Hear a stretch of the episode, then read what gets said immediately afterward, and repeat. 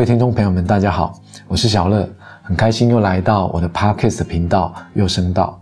我这次要来跟大家介绍一个我之前开发过的自己写的书的一个作品，这个名字呢叫做《梦想化剧场书》。那它是很多创作领域结合在一起的作品。那最炫的是这个哦，你可以来看一下。我把我手机里面的一个相机镜头 App 打开。书的封面呢，有一些图片、照片，里面也有。我们这样一拍，它就是会动啊。离开，OK，这个很酷，这个是 AR 功能。一开始做的时候觉得哇，它好酷哦。那到现在二零二三年了，我想大家对这个应该都也理解、也习惯了，在很多的领域会应用，像看展览啊，或者是说。我们自己在买房子、看房子啊，租屋网、卖屋网都可以看到类似的 AVR 的扩充实境、虚拟实境的应用。那在当初我在做这个的时候，其实还算蛮新鲜的哈。那技术总是会被熟悉嘛，那那个那个总是会觉得好像以前很炫，现在好像没这么炫。不要紧，呃，一本书一个作品内容，它有它的核心的故事。精神，这个我想一直都不会退流行。我们知道流行歌，华语音乐的流行歌，大概三个月就属于老歌了。那我自己在写书的过程当中，把音乐放到放到书里面，嗯，有一个小小的功能了哦。这个书它的故事，它比较不容易像流行音乐一样退流行，它是可以留很久的。只要你故事的精神核心取得好，这个故事能够给人家带来不同的感动共鸣，那这种作品的呈现，它跟歌结合，歌也或许会推流行哈。好，那我们来看一下这个书的内容啊，基本上就是一般的书册嘛，就是有有文字，这本书写的字数大概四万多字，那里面呢故事。我们也请也邀请了画家来画画作。那吴月玲是我们的合作的画家。那月玲她画这个画作呢，她是用咖啡去画的，里面的很多场景啊、情节啊，实际画出来的这个作品，它是有有呃正常大小的画作。所以这本书在出版之后，在那个时候我们也办画展，嗯，甚至也想要带到国外去哈。那这个画画的本身是美术这个领域，那我们把它放到书里面，它就变画册了嘛。好，那书到底在写什么？其实我在写的是一个台湾的呃街头艺人的故事，写实的故事。那我在呃前几年都有一些机会去台北、新北、桃园啊做街头艺人的评审，那。在当初有这些评审机制的时候，啊，像台北就是最竞争的。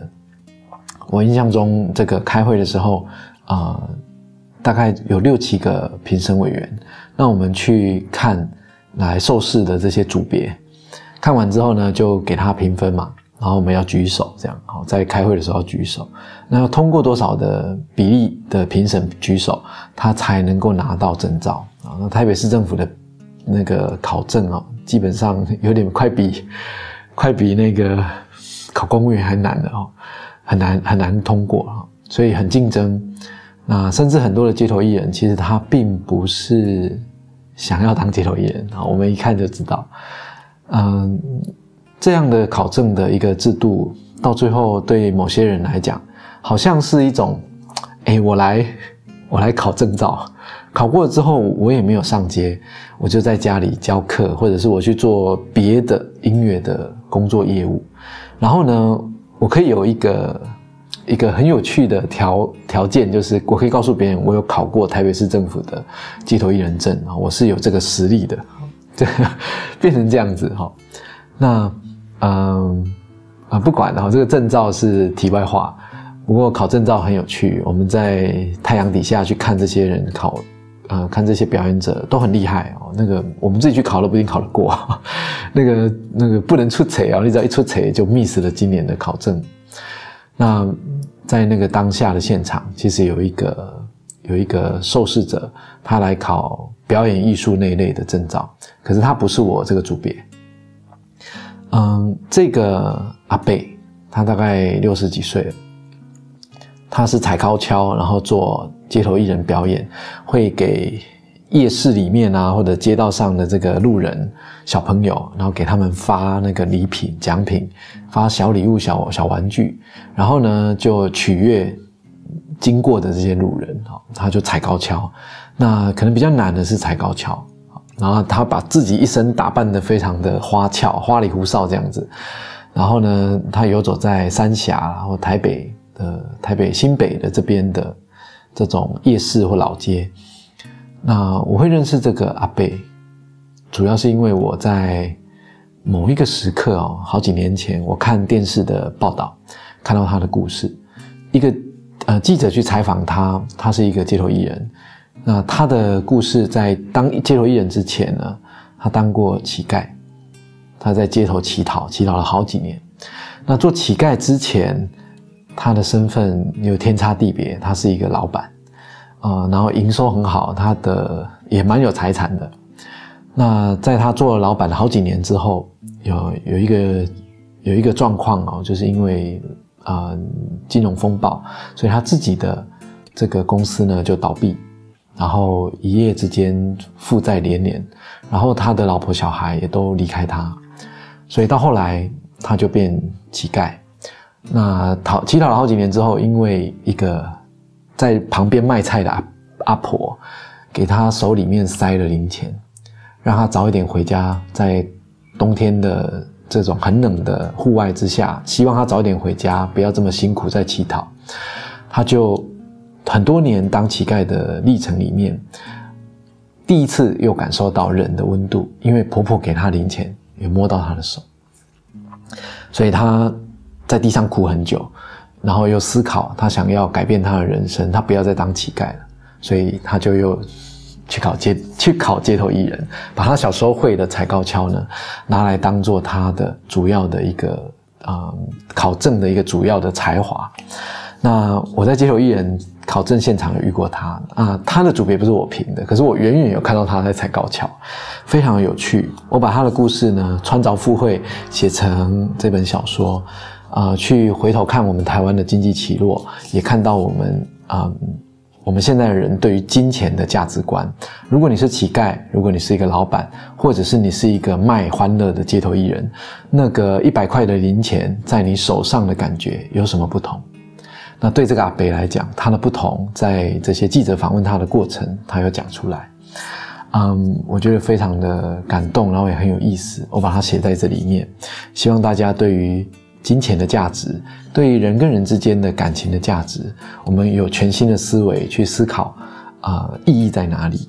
那小说写了四万多字，里面的画作、重要的场景啊，我们也收录在里面当画册。那还有一个很特别的是，我自己做的蓝牙喇叭，我希望这个书可以直接扫，直接发出声音。那这个声音可以从我们上面啊精心去做的蓝牙喇叭去发出声音。那这个蓝牙蓝牙喇叭是。我自己开发的，虽然我不是工程类的 背景的人，那要开发这个作品，它是纸做的，呃，上面用磁铁去粘，然后还有还有充电线这样哈。这个喇叭单体我也研究了很久，嗯，都是跨域创作的一个领域。那我做这个东西花了很多时间，嗯，我不觉得它会退流行，因为故事感人，它永远都值得分享。那再结合我们的。这个 AR 功能，一本很酷的小说，我讲我很想说的故事。那里面的歌呢有很多首，还有包括辛利恩跟中国好声音的刘珂也参与我这个作品的创作。他们跨刀来做做歌曲、唱歌曲。然后呢，里面的 MV 的画面，你也可以直接手机看到他他们的 MV。那是一个很有趣的作品，希望大家可以有机会看一看它，然后听一听。啊，我特别推荐里面的最后一首歌，只要你在心上。那我这个呃这个礼拜的礼拜六，我在长庚大学啊 TED 的演讲啊，我就会现场也唱唱这首歌，希望分享给大家。在这部作品的结尾的歌曲，就是只要你在心上，我们的情感放在心上是最重要的。外在的形式礼物其实都是啊表象而已。你心里面那个真实的感情放着的人，那个才是你最重要的情感的资产。分享给大家这个作品《梦想化剧场书》，然后我们等一下再聊一聊这些歌啊，或这些 MV，还有我们创作的企划的源头是从哪里来的。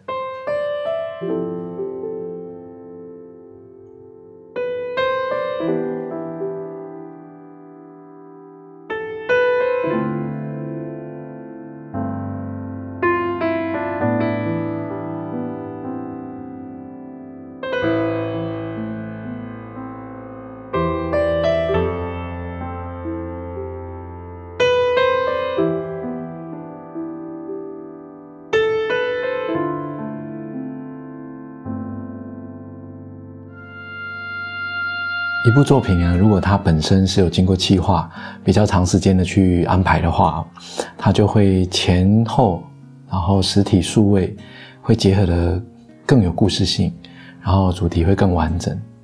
那这个事情在以前做唱片、做音乐的时候考量很多，不过现在会越考量越少，因为这个时代是速食文化嘛。我们现在听歌都听单曲，一首歌 pra。三分钟，听完看完，那呃喜不喜欢好像也就即刻可以决定了。所以在这个速速食的这个时代环境之下，所有的人啊都没有那么有耐心去把一个作品从第一首歌到第四首歌，一本书这样从头翻到尾我我想这个嗯，就是时代在转变，它也不是对或错。不过我们知道消费者。还有听众本身对于这种啊影音作品的，我们讲乐听习惯，好这种听的习惯、看的习惯，它有改变的时候，我们在做音音乐啊做作品也必须要应对上。那产业嘛，既然叫产业，就是有有人买有人卖，它必须要有销量。好，那回到这一块就变得非常的市侩。然后就要讨论谁喜欢什么，哪一群人喜欢什么，要满足谁，满足谁。所以做作品的时候，嗯，不像小时候做音乐那么纯粹。我们要想很多，然后要想怎么生存下去啊。嗯，所以我当初做这样的作品，我有去拿计划案的经费回来帮帮忙。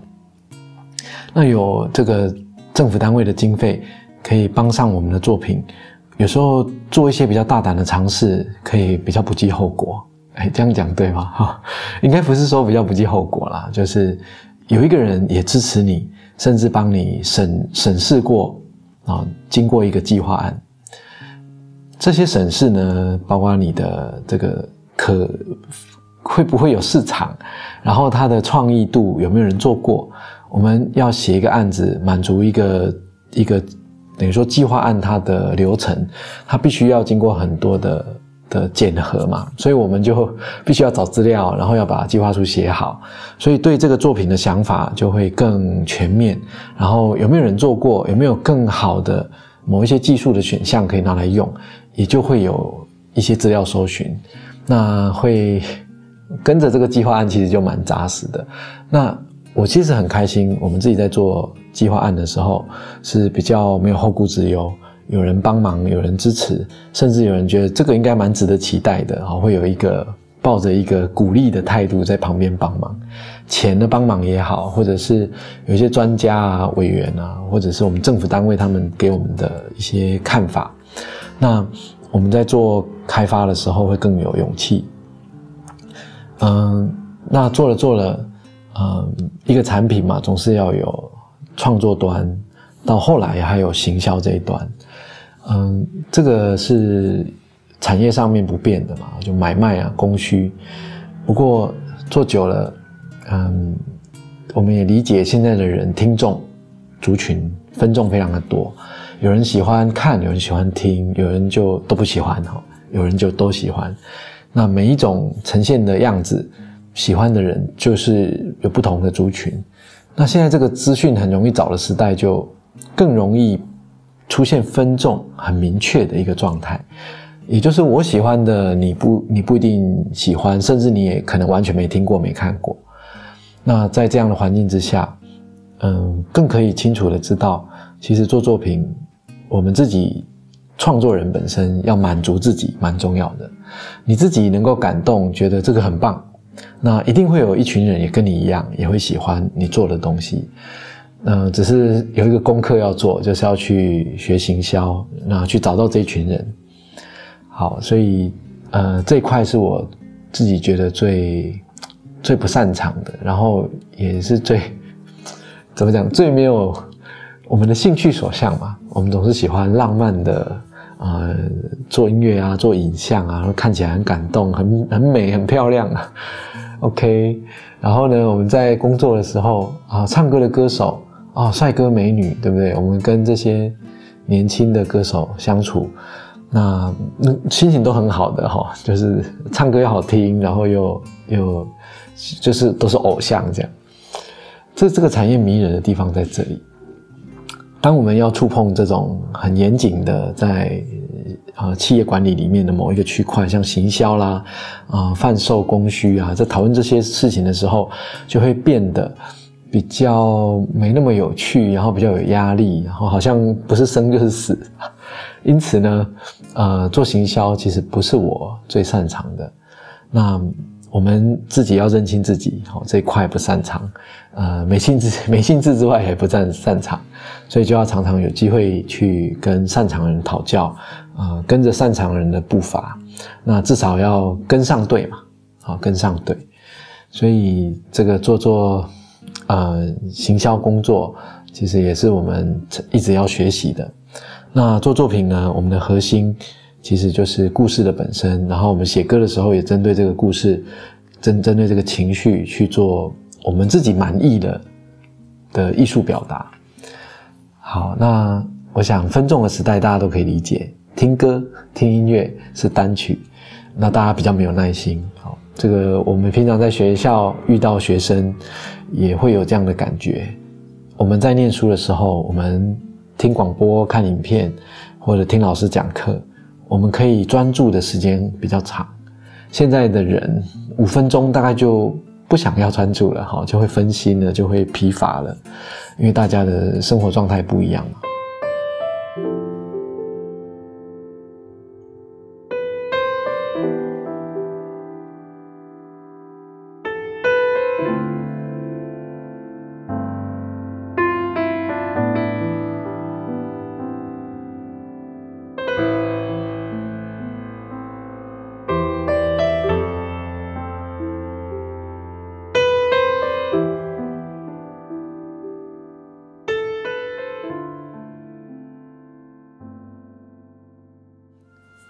做作品呢是很快乐的事，因为创作人可以天马行空的去幻想一些情绪、故事，那把这些东西变成是啊一个具象的作品，歌啦、CD 啦，或者一个画面啊，啊分享给喜欢的人，能够一样有这样的感动，这是做艺术家或做创作人最开心的事，嗯。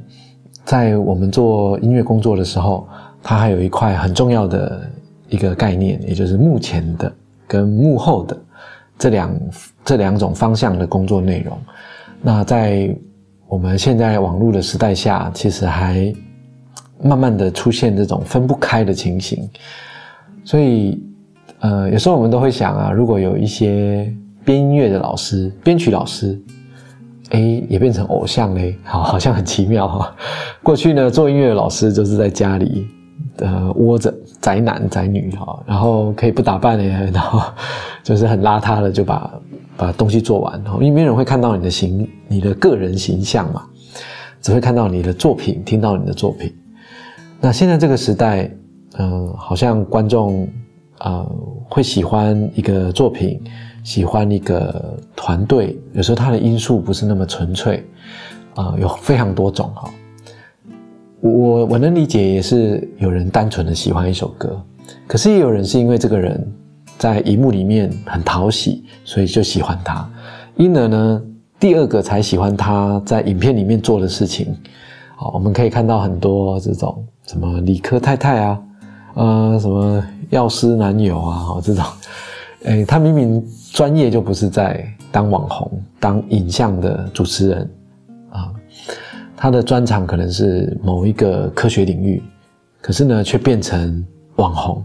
那很多人是因为哦，他这个看起来很有趣，跟别的网络上看到的东西不一样，所以我就喜欢这个画面，喜欢这个人带给我的这个娱乐的感觉。哦，不是，并不是因为哇，他学历很高，他学识渊博，然后他讲话，他讲话的内容非常的、非常的、非常的棒，这样子。哦，就是可能那个因素是我们自己不太愿意承认的哦。不过这个时代就是这样。呃，在镜头前面，在这个影音媒体的前面，常常这个幕前幕后它是混在一起的。那我先前有做过一个研究，是非常有趣的，也就是，呃，东方人其实是对于偶像文化，他是很啊不愿意承认，可是他又非常深厚、深深刻的刻在东方人的这个基因里。也就是说，我喜欢这个人。可能是因为别的原因，可是我不承认，我不想承认。我承认我会觉得我肤浅就像我有一些朋友，呃呃，你可以这样理解啊。有一些朋友，如果你特别想跟他亲近，是不是因为他某一个东西讨喜你？好，那就跟我们看影片一样。是因为这个人，哎，他是帅哥哦，因为他是美女，或者因为这个人呢，他有一些跟你习气相投的地方哦，这个很正常嘛。